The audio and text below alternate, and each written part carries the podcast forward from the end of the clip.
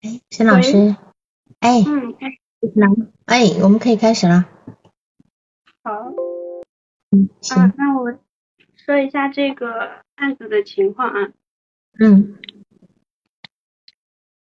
他是之前督导过的一个案例，D 先生，二十六岁，硕士研究生刚毕业，前三次咨询是恋爱的问题，后来慢慢演变成了就是说他这个双向还有人际关系的问题，还有他身体上的一些症状，比如说被迫害的这个感觉，嗯，死亡焦虑，然后他觉得自己特别容易哭，还有就是神经性胃疼这种躯体化的症状。嗯嗯嗯最近的话，我是觉得他还是会有一些强迫性重复，还有我觉得其实最明显的还有他的身份认同问题。我觉得他其实在循环一个男性、女性的这样的一个游戏，就是他好像在寻找一个男性的他认可的一个人，他去模仿，嗯然后呢，最终是为了超越，超越了以后呢，他按照他身边的男性对待女性的方式，他在这样学习，似乎是这样子的。嗯嗯他嗯他补充了一些他家里人的信息。他说他的爷爷的那个是小学学历，语语言里面有一些贬低是小学学历。嗯，他的工作是小学是那个火车司机，智嗯商不太高。家里面人除了他的爸爸以外都智商不太高，都是这样说的，说他们都智商不高。嗯，他的特点就是硬他用智商不高来来形容他家里的这些人。嗯嗯，他妈妈呢？也是这样说的，他妈妈是大专学历，是那个小学老师。嗯哼，嗯但是爸爸说他妈妈智商，他也说他妈妈智商不高。嗯，也是这么说的。什么时候在在哪个阶段说的？你们总共做了十八次第十是吧？八次，第十八次，嗯最后这次说的。嗯，我我等一下介绍一下他妈妈的那个补充的信息。他爷爷这一块就是说一激惹又强又坏。我是问他说嗯用一个比较两端的词语强和弱、好和坏去形容家里的人，他给他爷爷的标签是说又强又坏。他性格比较一激惹，一一旦有人反反对他的意见，他就会吼，吼得整栋楼都能听得见。嗯，嗯比如说有一次，他的表哥还嘴，他他是他们家唯一一个那个男丁，长子长孙。他有一个表哥还嘴呢，他那个爷爷就拿起凳子，然后表哥就吓跑了。然后我问当时的情况，他就说他站在旁边，他是被吓到了，被爷爷的吼吓到了。我问他爷爷会不会吼他妈妈，他是说不会，但是他这个时候头低着，很失落的一个表情。嗯哼，他还有一个表妹，他还还有一个那个妹妹，是是应该是他其他的那个叔叔的孩子。平时他爷爷吼这个妹妹也吼得很严重，然后来访者从来不会吼来访者，但是来访者在旁边都会有被震得慌。所以他小时候是很听话吗？不会，他要什么家里给什么。那这样子反而还不会被吼。对，从来没有吼过他，爷爷最疼他。嗯哼，嗯哼，嗯嗯，他说他爷爷非常典型重男轻女，就是、嗯就是就是宠他，然后对妹妹对其他的人都是吼。嗯，他他奶奶的个子又瘦又小，他爷爷的个子是非常的高大。嗯嗯，他的对爸爸补充了一些信息就是说，他爸爸不是学法律的，我以前以误以为是学法律的，他爸爸是做工程的，是是因为做工程常年在外。是是。嗯，你为什么他说这个很有意思哈？你为什么会误以为他爸爸是学法律的？他只说了他爸爸的那个学校，没说专业。他那个学校就是比较出名，但是是另外一个，就是是那个西南交大。我当时听成了，我当时以为是西南政法。但除了这个以外呢，还有一些其他的比较类似的一个，就像我在里面好像解铃了一样，我觉得还还有其他的地方，比如说他说他又给我讲了一遍他在打那个研一的时候跟一个教授顶嘴，那个教授嗯说他说有些我记得我的笔笔记里面记录的是那个教授说会提出这样的问题的人不是脑子坏了就不是脑子坏了就是有神经病，我记得原话是这个，我的记录记得也是这个。对，然后呢，我隐隐约约还记得有另外一个说法，就是说不是什么就是什么，但是那个说法我没有记住。但是上次他给我重复了这个说法了以后，他说的是，嗯，说的原话不是这个，但是意思非常相近。他说的原话是那个会提出这样问题的人，不是什么就是不是不高兴，就是不开心还是怎么？是这样说的。所以我觉得非常的奇怪，好像两个说法他都有说过，但是不是不不高兴就是不开心，这两个意思不是一样吗？不是，人最怕两个，人最怕两个，不是一个是一个是什么高兴，一个是什么什么来着开心，反正他的意思和那个一个是脑子坏了，一个。是那个有神经病是一样的，但是另一个说法，我我觉得哈，我觉得哈，这个地方是很有意思的一个一个怎么讲？或许是你的主观也好，或许是来访者的投射也好，在这地方会产生一个类非常类似。你说你却说是很意很接近的意思，可是我找不我接找不到那个关意思同一个意思的关联。我昨天还很清晰，但是我又忘了他那个原话是什么了。对，对，没关系，我们我们再往下，而且重点是，他今天好像让你以为他爸爸是一个学法律的人，然后呢，是否他今天在投射一个理想化的一个父亲？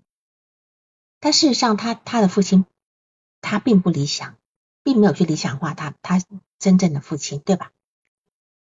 嗯，他这个父亲的形象给我的一个感觉，上面就是他的语言一直在贬低他，但是他的情感层面带有非常非常多的期待。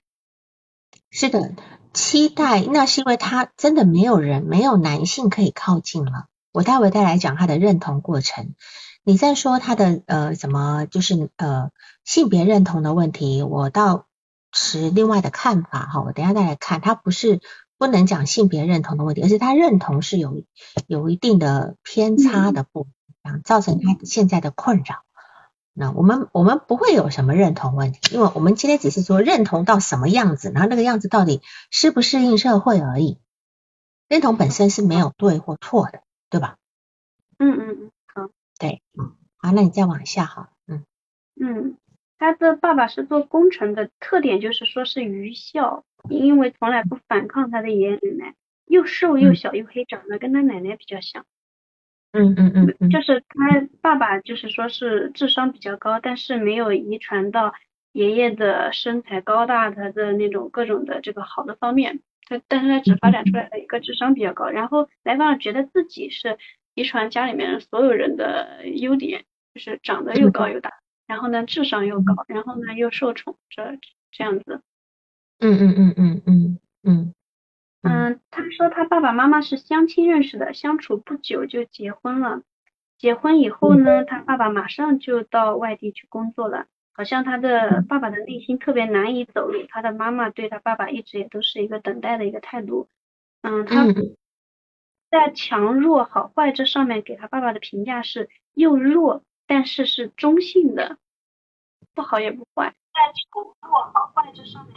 嗯嗯嗯嗯嗯，问他为什么给一个中性的评价，他说因为是他的父亲，所以他只他只能就是说会给中性的评价，他就说因为他是我父亲，是笑着说的。嗯嗯嗯嗯，是。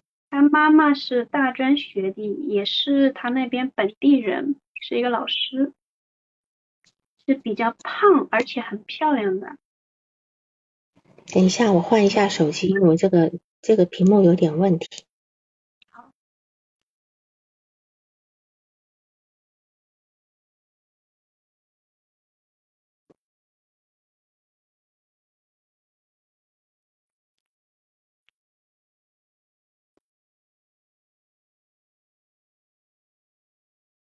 好，加油了吗？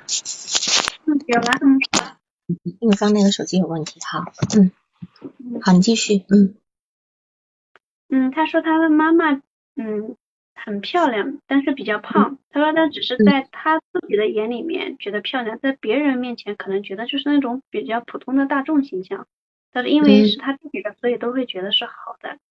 嗯嗯胸部比较大，但是不性感。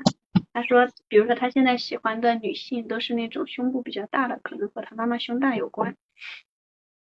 嗯哼。他在这里否认他妈妈性感，而且觉得。而且他说他对他妈妈不会有性的想法。嗯嗯嗯，他说他那个妈妈在他自己面前就是说是又强又好，对，评价是又强又好，但是在其他的男性面前就是一个非常弱的一个形象。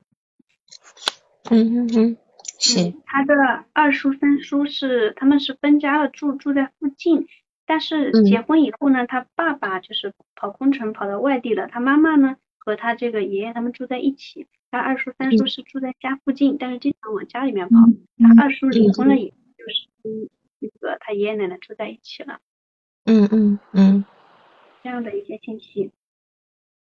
他那个我们又那个，嗯，又又讨论了一下他六岁的那个情况，就是他二叔他。三叔站在旁边，他的二叔呢跟他妈妈打起来了，把他妈妈站在地上，他三叔是站在旁边看着的。他当时说是很难受，他就跑屋里面去拿个一把菜刀出来。这个时候他们差不多已经打完了，他妈妈就把他按住了，他才没有去砍他二叔。他妈妈就后面就跟他说，反正就是说，就是在他面前表现的很强大，因为说自己也没有吃到多少亏，因为他踢到了他二叔的那个。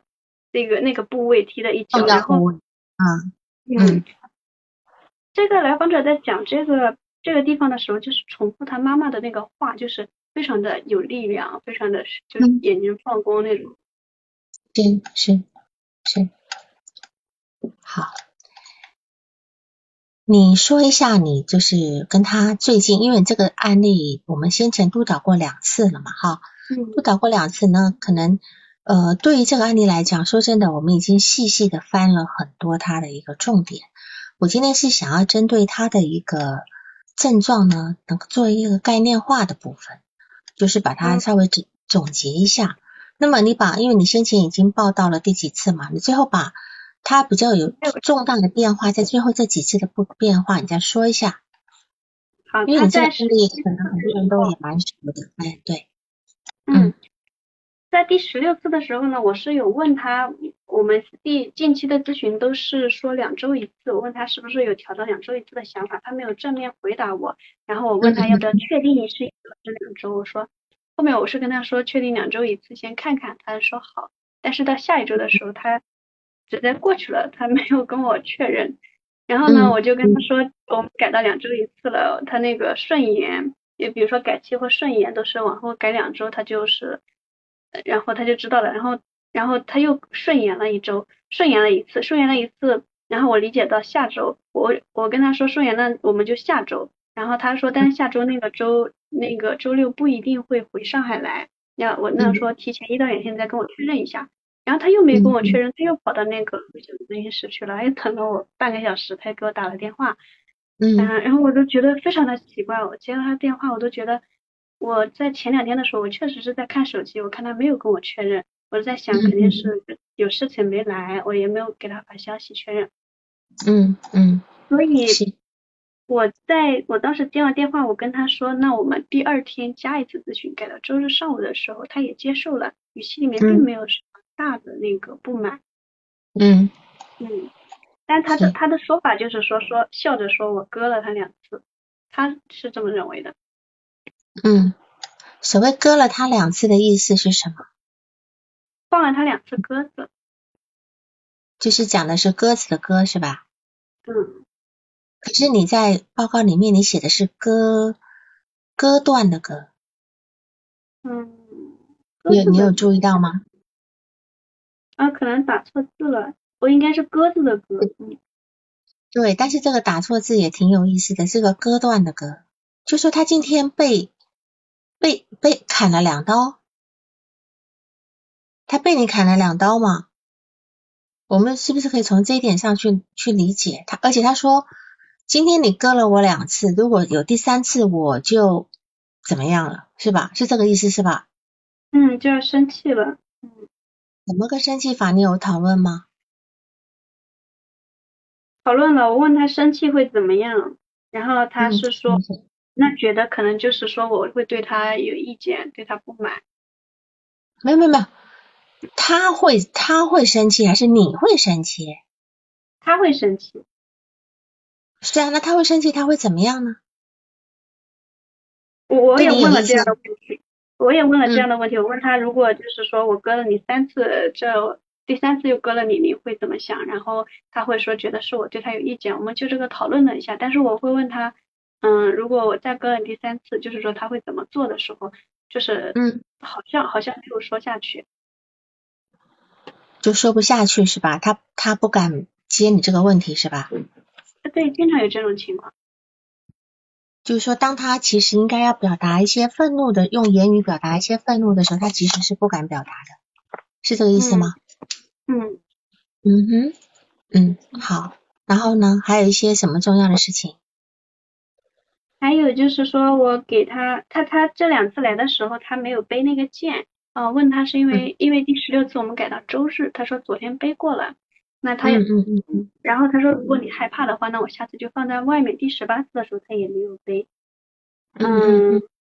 他那个调整了药物，比如酸钠，现在是吃一片，又调整了比比如酸镁，他吃的比如酸镁是两百五十毫克，比如量是五百毫克，所以量药量减半了。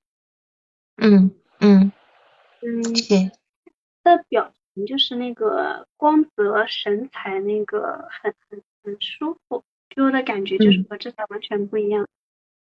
嗯，我觉得是有一点轻狂的。嗯，当他就是说。在讲那个谈恋爱的时候，他说他近期拿下了比较多个新的女朋友，这些女朋友的特点就是说比较蠢，比较感性。这也是我们第一次就是说正面去谈论他的这些女朋友。之前他都是在咨询结束的时候随便的提一嘴，问一下，比如说情人节问一下我有没有约会啊，他说他自己有，然后有的时候都是随便提一嘴，快结束。嗯哼，嗯。这是我们第一次正面去讨论这些女性。她说她们比较蠢，而且感性，嗯，非常的缺乏洞察力。但是如果说像我一样有洞察力的话，就不用被骗了。然后我问这些女性还有什么特点，她就说像您一样漂亮。然后我当时说，嗯，我问她是像谁，他说是像我一样漂亮。然后我当时就觉得他好像终于敢看着我，或者是说敢去接近我的那种感觉。你听到他在讲说像你一样漂亮这个词的时候，你有什么感觉？当时就是其实会有一种那种情感连接的感觉，感觉是一个进步。但是咨询结束之后，反而有一点后怕。后怕？嗯哼。后怕我觉得，你觉得他那种说这句话其实是在侵犯你是吗？倒没有这种侵犯的感觉，总是，但是他很多的东西，嗯，你如果没有被入侵的感觉，我讲入侵，不要讲侵犯，如果没有被入侵的感觉，你在怕什么？我怕他会有一个那种，会有一个部分，好像就是说可能突然出来，我怕我承接不住，我怕被我忽略。你要说清楚这个感觉，要不然你接下来的咨询很难做。你要澄清楚、澄清楚、澄清清楚这个感觉，就是说，他带给你、带给你的这个部分，你会有点害怕。你害怕他会出再出来某一种某一种部分，那个部分是让你会承接不住的，是吧？嗯，我怕，比如说他会。突然有移情了，比如说之前没有移情，我的目标就是我们先有移情再说。那些我怕他突然一下有移情了，比如说重复的是那他那个 P u a 女生的那一套，我有什么不好吗？自己你就在等他的移情，不是吗？对，对我生活也会有这个部分，就是我有的时候会有一点想，是不是我自己太自作聪明了？是不是我那个？太自以为是了，生活中也会这样。这样讲吧，就是说，不管如何，来访者只能够移情了，我们才能够开始工作。那恰巧这个人的移情的方式，其实是一个色情性移情，对吧？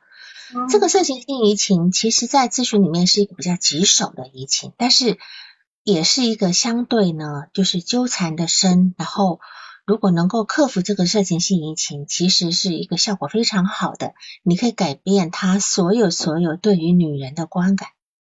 他就可以终止他所谓的强迫性重复，只要你能够稳得住的话，而且你稳得住的这个部分其实并不困难，你只要每一次在事后能够自我的去觉察，甚至在每一次事后你能够跟督督导谈一谈，我觉得你都能够把握住界限。嗯，所以我们其实是在期待他离情的，是是，我是在期待的。对，所以你不要害怕，因为为什么呢？在咨询里面，再怎么愚钝的人，对于彼此之间的一点小情绪，都一点小的那种情感都能够体察到的，他也能够体察到你的不安，对吧？对，所以，所以你在问他很多事情的时候，他会，比如说我忘了是哪一件事情，你你想要跟他澄清，他就笑笑说算了算了，不说了。我记得是一个什么样的事情？他感觉到你哦，对，就是那个是是是是是杀人还是什么，对吧？这个杀人的事件，就是说你回应他说，小说里面也可以也可以操控别人，把别人弄死，就他就非常的好奇。那个部分也让我非常的害怕，就是我当时可能说的话用的。语言用的词语可能不是特别合适，没有关系，因为你抓到一个点非常好，就是你把那那部分重复一下，让大家听听听看那一段。呃，我我先重复一下，我先说一下两个部分。嗯，因为他是十七次和十八次的咨询，十七次咨询的时候他还说了一个，就是说他的那个女朋友的那个地方。他说他呃近期又又谈了一个女孩子，但是他以前一般是按照那个套路，一般是第四次的时候会去带对方去那个开房，但是最近这个他可能比较急躁了一点，第二次就带房带那个女孩子去酒店了，那个女孩子就跟他说很失望，给他发消息说很失望，男方者这个时候就非常非常的愤怒，他说当时的反应就是想把女孩的头拧下来，但理智下来以后，他还是给女孩发消息，就是说道歉，他的说法是。嗯，请问他有他有说女孩子失望什么吗？嗯，没有说什么，就是很发消息跟他说他很失望。嗯，对，那么你们两个都都没有去去澄清到底那个女孩子失望的是什么？然后他就他也就理所当然的认为女孩子在说的是失望是什么？你猜他会那么生气，是因为女孩子说了什么失望？对他的能力的失望，对他的表现的失望，对吗？啊，不是不是，是那个是我当时的反应就是说，是是他那个女孩子可能反应过来他在骗他，在 PUA 他。嗯嗯。以为他是反应过来的话，他不会那么愤怒，说要去把他头拧下来。如果说今天女孩子发觉说哇，原来你在骗我，那她应该会觉得说哇，终于碰到一个稍微聪明一点，啊那么早就知道，她不至于那么。你你的意思是说说他这种能力上的失望会，所以会激发起他的愤怒？我是这么想的，当然我们都是投射，但因为你没有问，你要去问他，对吧？啊，我我当时没有想到是这样子，我以为就是说女孩子是付出真感情的，觉得他是骗人家。骗炮的那种，所以会失望。是啊，所以就说有很多可能会失望，对吧？我们这边就有不同的想法。那他又他又那么愤怒，他今天如果被人家这个女孩子是很很，那他为什么要道歉？对吧？如果他今天是女孩子那种想法，他他为什么要道歉？我当时的反应，我以为他们没有成功，就是他带那女孩子去酒店，可能女孩子没有没就是没有进行成功。所以他的他说法是等待等就是之后再报复他，我以为就是说再骗骗到他，把他带到酒店去怎么样？对，所以说这里面有非常多的可能性，因为我是根据他的愤怒来看。嗯。我是根据他，因为如果今天是女孩子那么讲，就说你看我今天很真心的，可是你你却好像感觉你在玩我，那他他不会那么愤怒，说要把对方的头拧下来。难道我今天没有把你骗成了，我就把你我你终于发现我的，我就要把你头拧下来吗？所以这个这个地方是要去，因为这个东西很关键，接呃往下走是很关键的，所以这里就是你跟他两个之间没有说清楚的地方很多。因为你以为是什么，他以为是什么，对吧？是是，嗯，好，好，那再说一下，他有一还有一个反社会的部分，就是他就是这次会笑的比较那个比较多，他笑着谈，他说我学法律是为了更好的犯法，就像在游戏世界里面一样，嗯。就是他一直想把别人拧碎、拧断，然后怎么样杀人？他说，就他就举个例子，就像在游戏里面一样，你不会有什么情感，你不会有害怕。然后我当时是有点懵，然后他又笑着给我解释说，嗯，比如说你在玩游戏，你把一个炸弹腾扔到腾讯大楼里面，这个时候我是记得说腾讯大楼，我说嗯。呃呃，然后他说，这个时候你不会有什么感觉，不像是真的你去做这个事情，你可能会去想他事后会发生什么，有什么样的惩罚，然后呢，你会不会害怕？是真的，你肯定会害怕，但在游戏里不会有这种感觉。嗯嗯嗯嗯，对，是。嗯，然后我们我就说，这是不是说在游戏游戏的话，这是是背后是不是掌控？然后他说，嗯，是掌控。那我们就谈了一下掌控这个话题。我就谈到，就是说有些人就是说很厉害的掌控，他们是什么样的，也可以掌控到别人真的放弃生命，有放弃到自杀什么的。然后他的眼神一下子亮了，他从一个向后靠的一个姿势，一下子向坐直了，靠过来了。他说可以做到吗？我说什么？他说可以做到吗？可以学吗？然后我当时就一下子有点吓懵了，然后我没有说话，他就自己反应过来了。他的反应还是这个时候还是有点慢的，他其实对这个话题表现出了非常强的兴趣，然后他就笑着岔开了话题。对，这个地方也挺有意思，就是说他在那一下子抓住了你的恐惧的那种感觉，所以他就笑一笑，就就把话题，他他知道他吓住你了，所以他就把他话题带开来了，笑着。所以这里其实，如果你你喜欢用。他喜欢用 PUA 的部分的话，这个地方就有点你被 PUA 的味道在。就说你原来要讲讲一个好像一个蛮蛮惊愕的话题，就说哎呀，小说中也可以做到掌控别人去自杀。你原来是要好像在讲一个很很厉害、很可怕事情，没想到他居然比你更狠，就问你可以吗？怎么做？可以学吗？你原来只是一个开玩笑的方式，是吧？好，一个游戏的方式。可是他好像要要当成一个真的这么这么一个部分，那么所以在这个地方来讲，我觉得哈，嗯，在第十八次他他开始去贬低他的所家里的所有的人蠢，嗯，因为在他心里面蠢就是罪大恶极，你认同吗？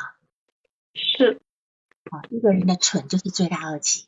就是最最低劣的这个那种那种层，就是那种品质是最低劣的，蠢这件事情可以坏，不可以蠢，是吧？可以坏，不可以蠢。那么当然在这地方哦，你后面的关系后面的部分还有要补充的吗？还有一些，这个是十七次咨询，那我再说一下第十八次。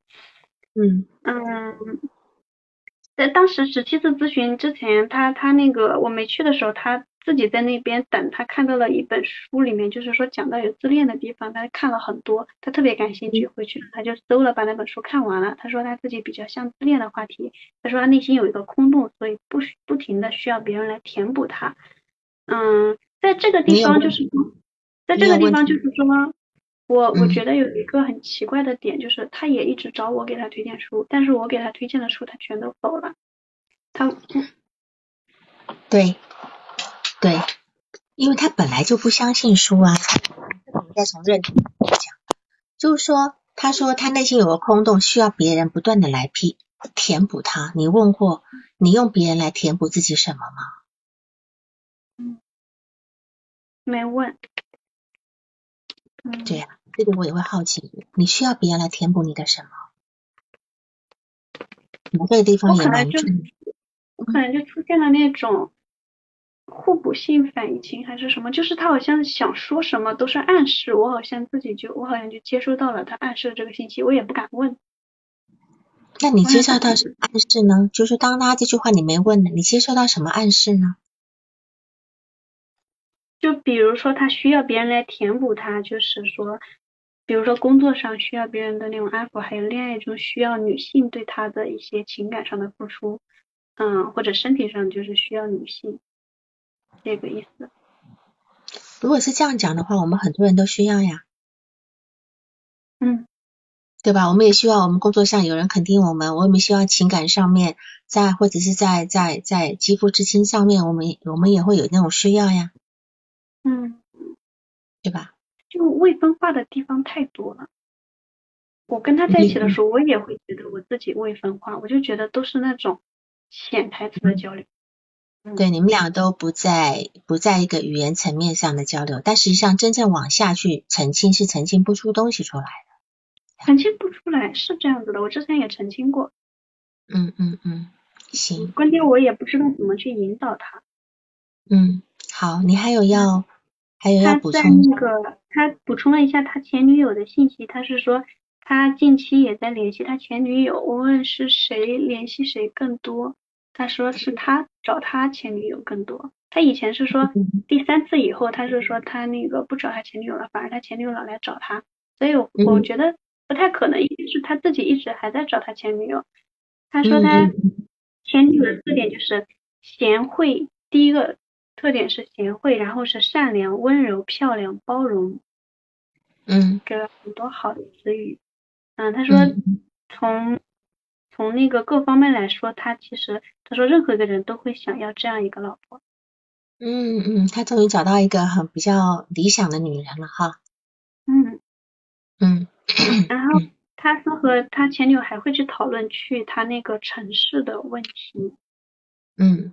但是他依然会担心，就是有一些担心。我问他是不是担心像他妈妈以前一样遇到那样的情况，就是到一个地方去。他说，他说可能在我的某个情感的冰山一角里面也会害怕那样的处境，会害怕举目无亲。嗯嗯，然后其他的就是说。他在一个月以前，他刚刚调了一次药的时候，服一一片丙戊酸钠的时候，他出差在外地，夜里十二点左右，他一般都这个时间睡觉，睡前他听到脑子里面有个声音，就是说自杀自杀，大概有一分钟一直这样说。我跟他澄清了这个声音是什么样子的，怎么样？他说他听清楚了，就是他自己的声音。是是是，嗯，这个跟内分是有关系的。这跟他内在的恐惧是有关系的。嗯嗯，待会儿我再来解释。当时比较累，我先说完。他是说当时的身体状态是比较累的，也没有抑郁和没有任何不舒服的感觉。然后我就跟他说，正常人的时候，正常人在那个嗯睡前，然后呢意识不太清醒的一个情况下，也会有一些轻微的幻听。然后这样解释的。嗯嗯。嗯，我我在这一次以后，我觉得两周一次的咨询还是不太稳定，我就跟他又改成那个一周一次了。嗯嗯嗯嗯嗯，行，好，好没有了。嗯，好，那么我们先来讲一下，就是我们来做一下他的个案概念化，其实也不叫个案概念，从他几几个主要的症状表现，我们来做一个这个一个探讨哈。你说他最主要的症呃症状表现是被害妄想，对吧？死亡焦虑，还有他泪腺发达、爱哭，还有他一个躯体化的部分，还有你说到他的字体碎片化、强迫性重复跟身份认同障碍，对吧？好，这是你在说他的这个几个呃症状的部分，这个症状的部分，症状表现的部分。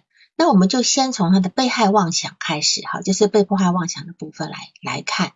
就说他以前会觉得玩抖音的外卖员的滴滴司机都在入侵他，都在都在欺负他，他常常会跟别人吵架，总觉得别人在占他的便宜，在在设计他，对吧？哈，虽然说后来他有好转，但是呢，他其实只不过转的更隐晦一点，他不在当下更加吵，而只是说，譬如说他他发觉滴滴司机走错路了，然后呢，他他就会私下不发火，私下去去去投诉，对吧？嗯，对。他用另外一种方式在对，但他并没有去改，这不叫改善。而且我们也讲，第十二次的时候，司机走错路，迟到了半小时。事实上呢，这个东西跟你的。忘记到咨询室的其实状况是一样的，就是说司机刚开始走错路的时候，他应该可能会说：“哎，你走错了，不至于要绕到半小时，对吧？”他可以提前面，除非他今天就冷着脸、冷着眼再看看你要干嘛，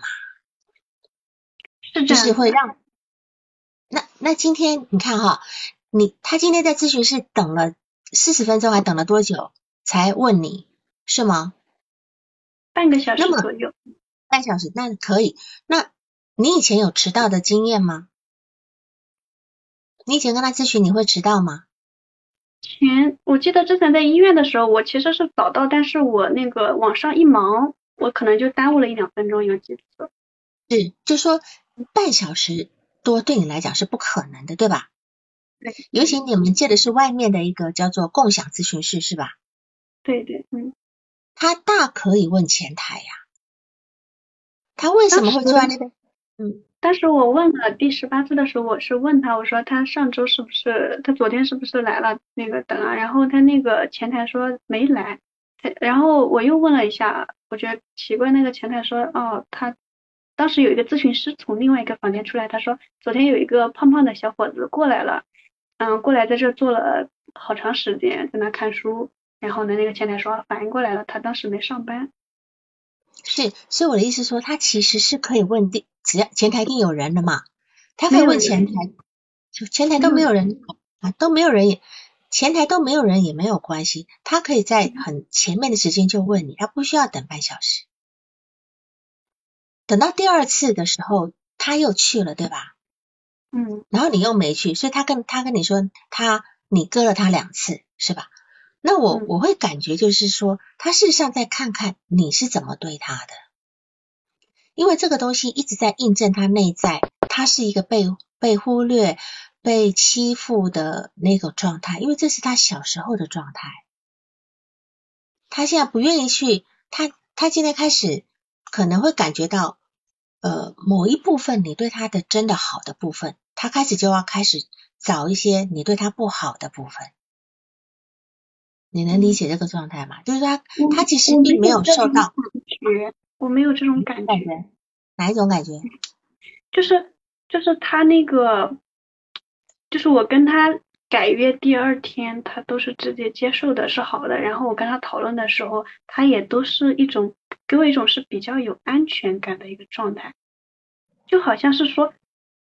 好像是说，我好像是他家里面的妈妈一样，他出去玩了，他只要回家，妈妈就在家，好像是这种状态。但你忘了呀，他唯一他讲到他妈的事情，就是有一次把他丢在掉下来，他妈十几分钟以后才回来的。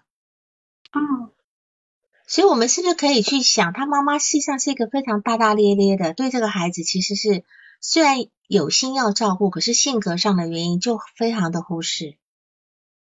嗯，因为他其实并不恨他妈妈，就像他今天对你并没有情绪一样，可是他会在那边等，他想你到底记不记得？如果有很多来访者可能在一下大概前前五分钟十分钟，他就会发微信给咨询师了，我直接讲一句我到了，我并不是说你到了没有，会说我到了，对吧？嗯。嗯，但是他今天可以在那样等你，而且连连续两次，这个都这个事情我们就要去看，跟他的早年的经验去联系在一起。就是说，他小时候，我我现在就要讲的他这个部分，就是被害的这个部分哈。你你第一个就是他的诊断的被害被害妄想的部分，就是他小时候的养育的状态呢。他举的那个例子，我刚才讲例，他他妈妈骑车的例子，那可见他妈妈其实是蛮蛮蛮轻，会很容易忽视的那个部分。那么。我会觉得这个孩子从一出生开始就一定藏在一种不太安全的一种危险的一个心理状态，因为妈妈有点大大咧咧的嘛，哈。那么他会把这个心理状态呢，会投射到外界，认为是外界对自己的不友善。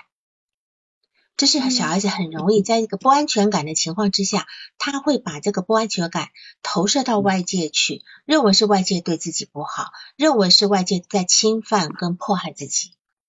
那么这个时候就会容易进入一个偏执的观念里面。偏执，那这个外界的所有的一些人，包括滴滴司机也好，包括送快递的也好，送外卖的也好，事实上都是他内心很脆弱向外投射的结果。然后他不是在读书的时候，常常会也会跟呃教授吵架啊，跟那个博士生吵架吗？在这个部分，其实他都是投用用一种过度投射的部分在理解外界，这样这样的一个部分。所以他其实目前来讲，他的他的破坏妄想不一定有减轻，只不过他用了更成熟的应对方式。当然，这种成熟的一种防御，能够能够防御能够成熟一点，也算是一种成长啊，也是一种成长这个部分。那我们再来谈他的死亡焦虑。你看他这次在一个月前，他的脑子里面出现了一分钟，去死吧，去死吧，是吧？对。好，那么。一个人呢，他在越害怕死亡的时候呢，他越越会靠向死亡。他不是远离死亡，他越越会靠向死亡。比如说，有很多人他是很害怕死亡的，可是他很容易去做那种非常挑战死亡的工作，那种行为。譬如说，哦，他胆子越小，他就要去跳蹦极啦，啊，就要去跑鬼屋啦，干嘛干嘛的。有时候他害怕，而且呢。他今天很害，你讲了一句话，你说他很害怕自己想死，嗯，对吧？那当他自己害怕想死的时候，表示他会有一个时候是控制不了自己的，他就怕那个时候我没有控制住自己，我就跑去死了，是吧？所以他才会害怕自己想死，要不然怎么会怎么会还会有这个害怕呢？所以他今天在来高铁车站的时候，他很害怕自己有跳下去的想法。因为那一刹那是他没有办法，他有一下子有他身体有分裂的两个部分，有一个部分是想死的，有一个部分是不想死的，他就怕很害怕哪一个那个想死的那个部分有一天占上风了，所以他晚上也会非常的一个人睡觉会非常害怕，因为他怕万一他发生什么事情了，没有人救他，就是说他那另外那个想死的那个那个那个冲动突然出来了，自己都救不了自己。是吧？好，就这这两个部分好像同一大哎，就是力量好像是均衡的，好是啊，嗯，就就是因为均衡，才不知道谁会哪个时候会上来一点点呀，嗯，对吧？如果很明显的一个高一个低，我就好应对，但是就是两个，就有时候你说它不可能是一个永远是一个刚刚好，一定会有个嗯动态平衡嘛，对吧？有时候这个高一点，有时候这个高一点嘛，嗯，所以。你看，他也讲了一句，所以他常常会考虑什么呃呃呃生命的意义。他觉得生命是有意义的，可是他想要去追寻，又担心生命是无意义的。他内心中，我我在我在想，他在问那个教授那个事情，可能跟这个生命的意义是相关的，是一个相关的。我问了他教授，他当时问的教授的是什么问题？他说他也不记得了。是不记得，有可能是他不愿意说吧。我在想，好，也不愿意说，所以他研究宗教、研究哲学，去寻找生命的意义。而且他还讲了一句话，他说从小觉得医院像回家一样。那他是什么意思？意思是说长跑医院吗？我也问他了，他好像也没有给我明确的答案。那么我们就可以讲，就说呃。呃呃，去医院像是回家的一样，有两个意思，一个是常常跑，常常跑，跑到医院很熟了，对吧？很熟熟熟熟到像家一样。第二个是什么呢？就是到了医院会让他有一种安全感，有一种回到家的一个安全感，因为他的家没有安全感的，他的家就常常会呃吵架呀，妈妈被打呀等等的，是吧？其实他家不一定有安全感，反倒是也许像医院，是他第一次问，他会问你说，你为什么不穿白大褂？你在穿白大褂的时候，可能就会让他比较有安全感，在医院里面，他会很信医生，很尊重医生。是呀，他要尊，他要他的问题是尊重、敬畏。他说，他也希望他的家人能敬畏他，嗯，对吧？他希望自己也能够变成一个呃很很很怎么样的人啊，能够像像什么星星还像什么的哈，然后能够让家里人敬畏他。所以你看他内心的状态里面，要么就要找一个敬畏的人，要么就是要让人家来敬畏他。是这样的一个部分，所以一个常常有死亡、心里有死亡恐惧的人呢，他反而在心理上是偏向这个部分，因为只有死了，他才会让他最终的恐惧就不再有了。就像那种常年在逃亡的人，有一天被抓到落网了以后，他其实反省慢，反而轻松的。是吧？他现他现在就是在害怕什么时候他会死亡，死亡用什么面貌来？那么他现在害怕自己失呃失控去死，所以他今天的 PUA 呢是在寻求一个掌控的力量。嗯，但是他最害怕的是他掌控不了他自己。他今天到处去掌控别人，其实他最难掌控的是他自己，是这个部分。那么第三个呢？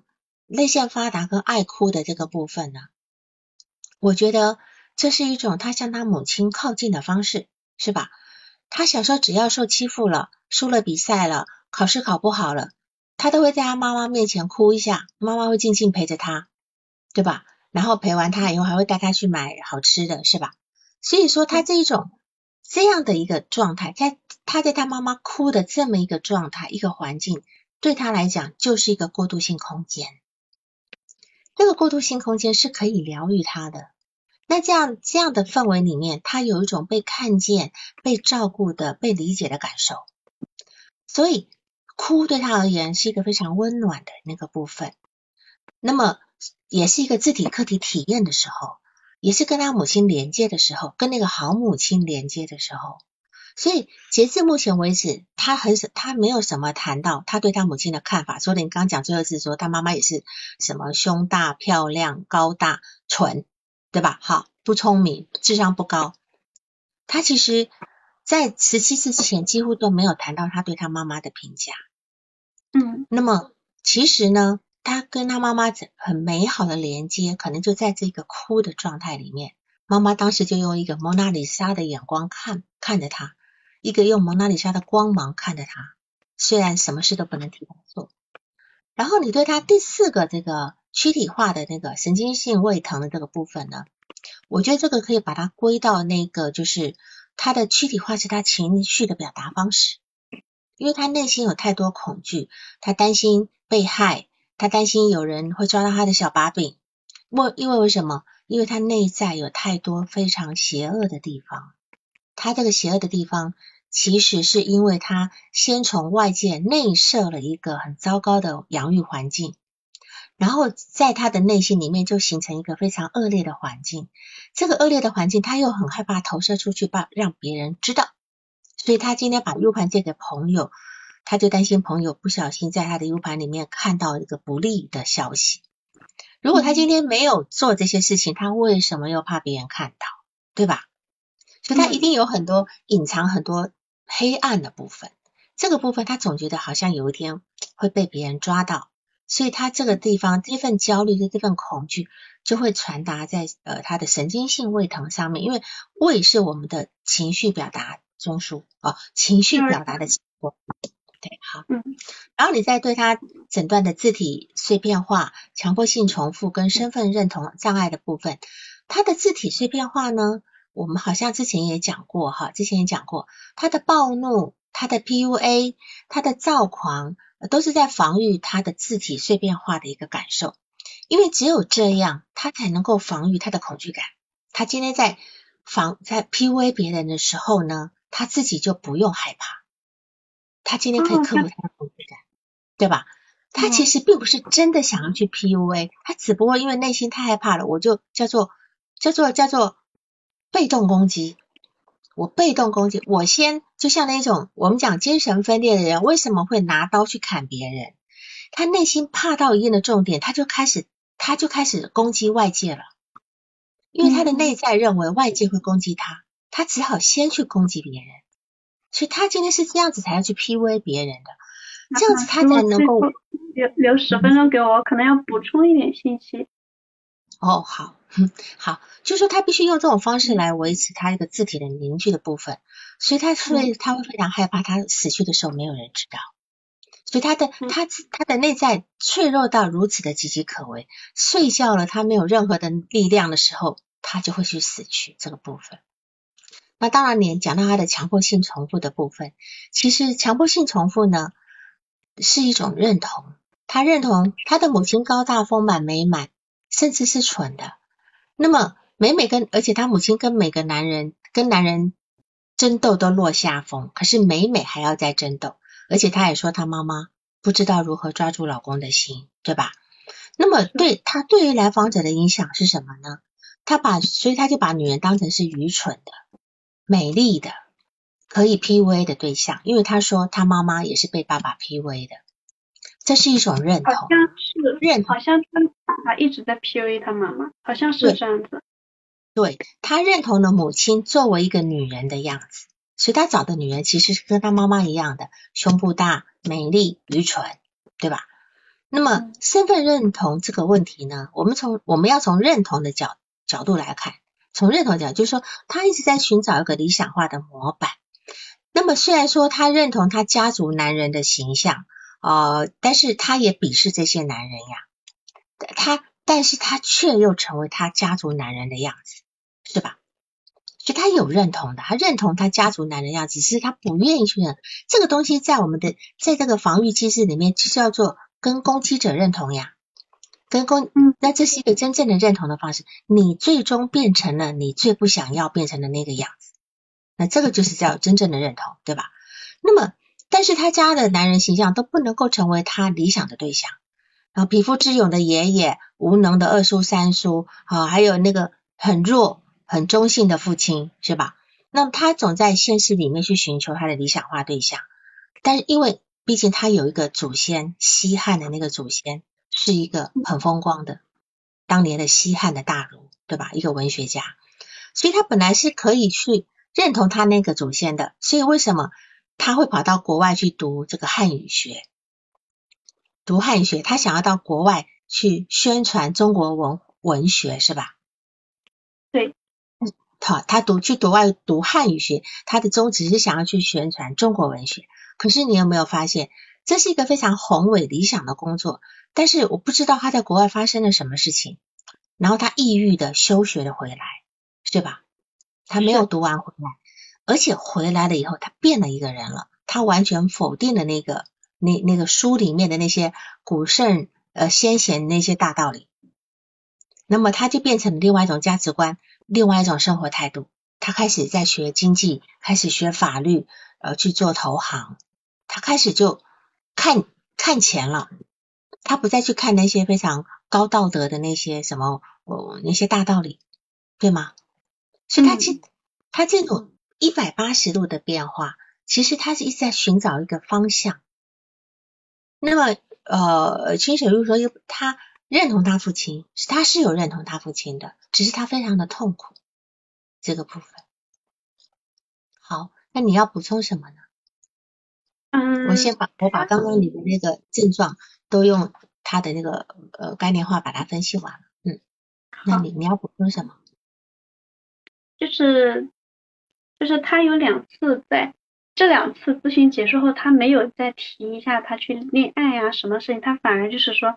在快结束的时候，他会说，就是我虽然咨询，他觉得咨询是有用的，他他是认，但他说他认可认知行为，但他觉得精神分析不是科学。他跟我讨论了一下，他最近在看了很多心理学的书，然后他跟我说，他觉得我们的心理咨询是有效果的，呃，虽然他不是科学，但他也觉得有用，嗯，但他后面会补一句，说他不会把所有的事情都告诉心理咨询师，他头会悄悄的转过去。或者低着头，好像在跟自己说话。嗯，他说了两次。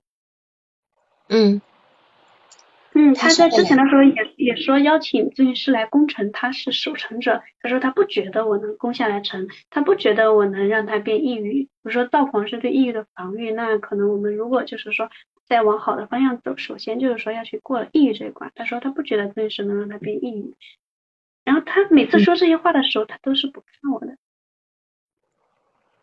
嗯哼，嗯哼，反正他今天在在否定你的时候，他就是不看你嘛，是吧？对，嗯嗯。还有一个部分是他会。让我给他推荐书，然后第一次我给他推荐了那个《躁狂躁郁之心》嘛，他后面就说我好了，因为他觉得自己不是双向。嗯，后面我又让他确诊了一次，确诊了还是双向，但是他就是说他坚持认为自己不是双向。他后面又问我在看什么书，我是跟他说我在看那本就是最近在看的那本我们读书会的那本书，然后他也去买了一本，他在网上找了电子版，又买了一本去看，他跑过来又跟我说。他说他觉得那个书上的症状跟他没有什么关系，他觉得完全不是他。就是我给他推荐一本，他否掉一本；推荐一本，他又否掉一本。然后我觉得这两部分没有。嗯，是的，因为他他不能够去同意，他没有办法同意，因为他现在如果你他同意你的，你不就成为居里夫人了吗？他现在认为女人就要必须像居里夫人那样子，是要让男人能够敬畏的。要有男人的头脑的，对吧？嗯嗯。但是他他投射我是一个男性。嗯，他说什么？他投射他会投射我是一个男性吗？就是还不会还不会还不会，就是说，其实咨询师在一个来访者心目中，他不一定是一个男性，不一定是女性。但是说在这在这里面呢，你在他明显在他面前很明显是一个女性形象，那么他其实。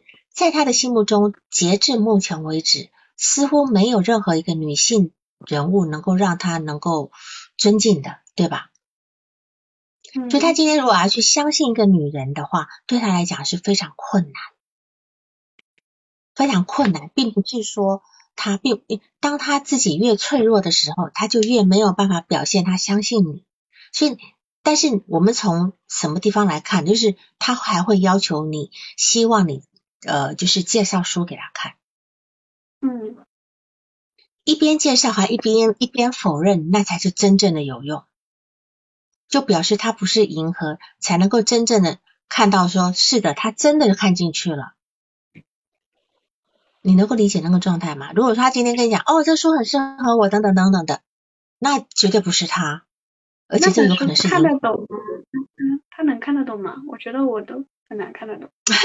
可以无所谓，无所谓。但是他信，你也说真的，你在在可能在介绍书的这个同时，也不是一个非常好的一个方式。就是你并没有没有必要去介绍他书，你要跟他讲说，我相信你，你有自己呃寻求你自己可以呃看合适书的那个能力，嗯，对吧？你可以跟他这样讲，你说。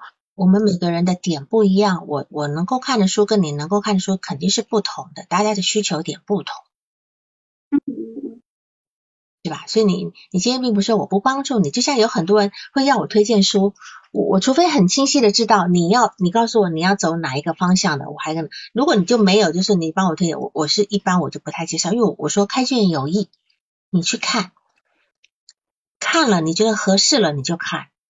因为反正就开卷有益嘛，不合适我们再换一本嘛，不可能每一本书拿来我就是一定要让我有有所吸有所吸收，对吧？哈，所以这个部分，然后你的督导问题，你说，哦，嗯，就是关于这本这两本书，他都给我否了，还有一个就是说他这个跟我说觉得咨询不一定起效果，然后呢就是不认可，然后这两个时候就这种给我的感觉就是他会害怕我掌控他。就是老师好像好像在认同了以后，在悄悄的对抗，是这种感觉。是的，是的，因为因因为他字体本来就很脆弱，他如何能够去呃，就是比如说，就是他他他跟你讲说，你你觉得攻不下我的城墙的，对吧？但是重点是我们为什么要攻他的城墙呢？今天应该是你自己开门迎接的，我为什么要攻？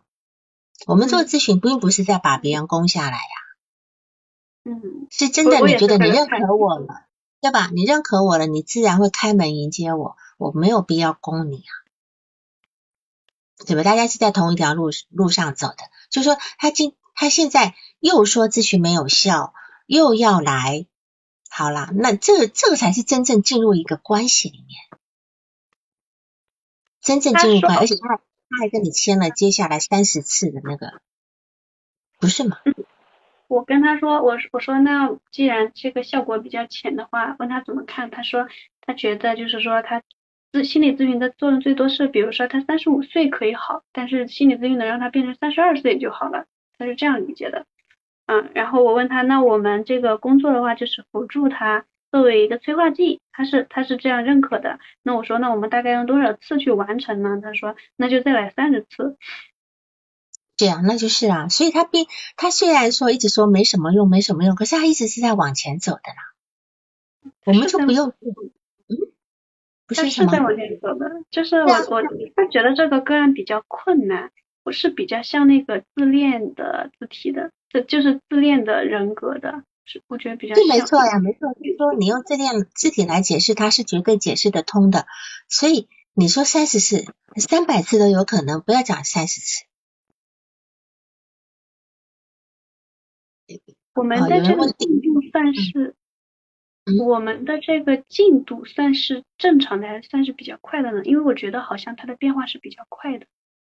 其实进度算蛮快的，因为你看你八次的工作里面有这么大的，就说素材非常的多，素材的非常的多。所谓素材多，有很多是他的那种付诸行动带来的现象，对吧？嗯。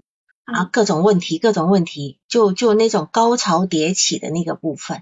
所以你看，我们你他这个督导都督导了非常多次，而且每次都有很多话可以说他。嗯，所以他其实是一个呃，你你你也是一个蛮丰富的一个人了。那当然，你要讨论你的督导问题吗？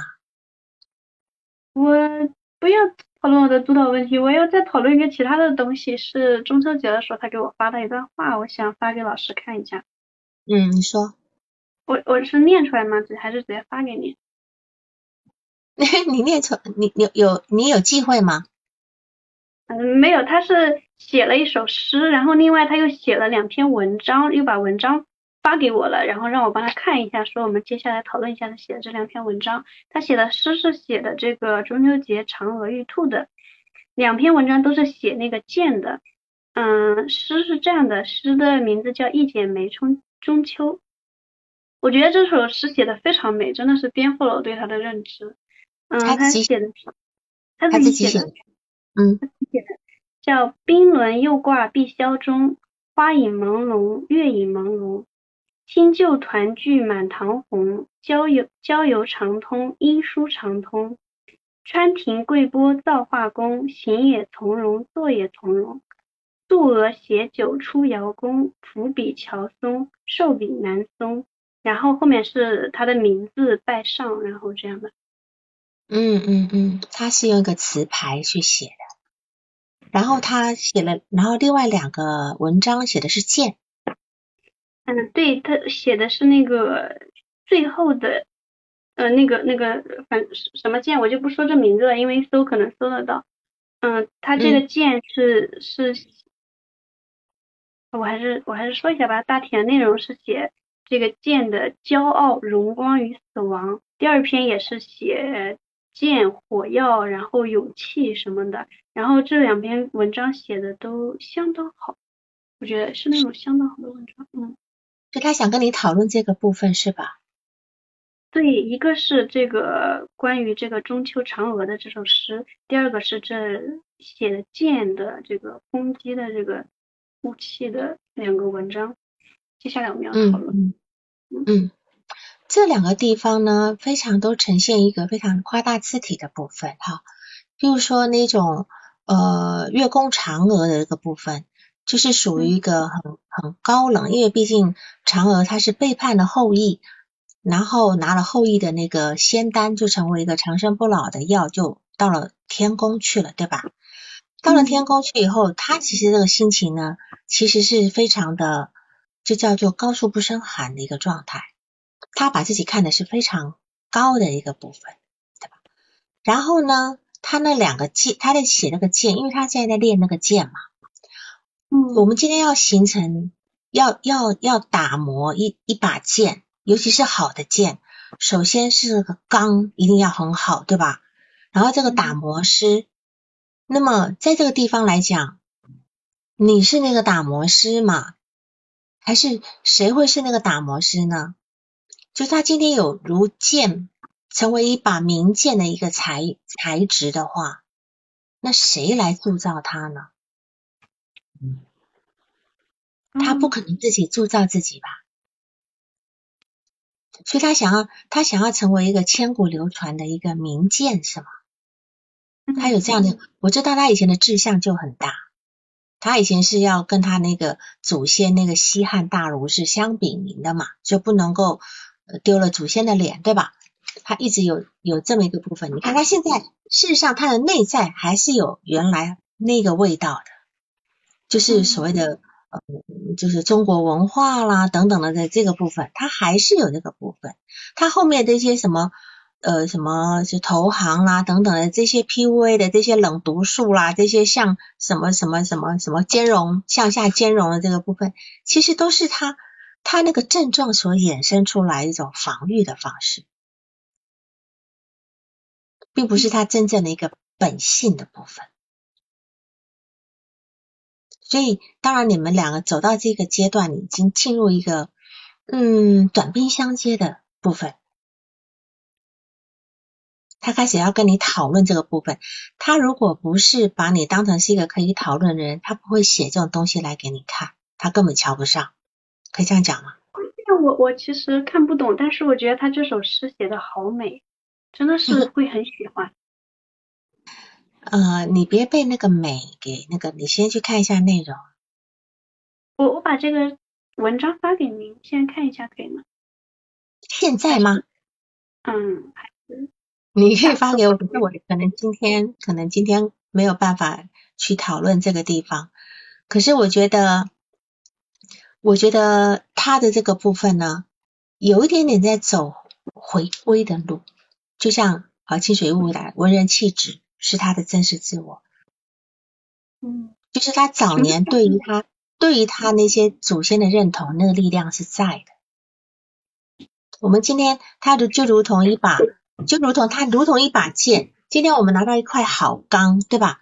我们拿到一个一块好钢，这块好钢一定是要有一个人慢慢磨，才能磨出它一个剑的味道出来。要不然今天这块好钢如果没有碰到，就像今天像和氏璧一样。今天和氏璧没有碰到一个慧眼识英雄的人的时候，他是没有办法把那个和氏璧的那个价值给磨出来，是吧？那么他现在已经把这个地方呈现给你了，我今天把这个剑呈现给你，你来看怎么磨吧。我今你们接下来的工作可能可可能会可能会有一点困难。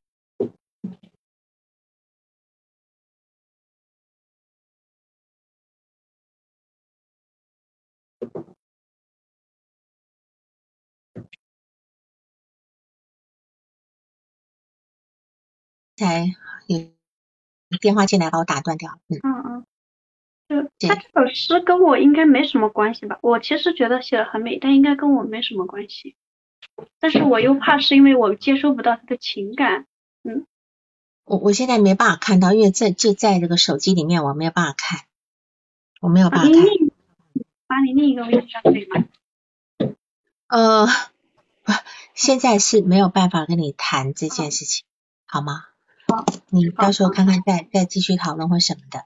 那么有一个人在问低血压是心理的什么原因造成的哈？这里这个地方，我我觉得低血压是这样的，低血压跟高血压呢，它是一个两个完全相反的那个，就是一个人心理的动力太强，高血压；一个人的心理动力太低，低血压。你去看那些低血压的人，通常他的那种。他的生命的那种就是那种冲劲会会小一点，高血压的人通常都是那种非常着急呀，赶紧要把事情做好呀，等等等等那种就容易高血压，性格急躁的人是这样的。可以回答你的问题了吗？因为之前我们谈过那种就是疾病跟跟心理的一个相关联嘛。嗯。好，那么那个。那个沈老师，我们这样可以吗？因为那个文章我现在真的没办法现在讨论。好，也是，应该是提前忘了对发了。对你到时候以后早一点发，我还可以事先看一下，好吗？好好好，那我们今天就这样，好吧？嗯，嗯，好，谢谢老师，好好好，好，拜拜，各位晚安，拜拜。晚安，嗯，拜拜。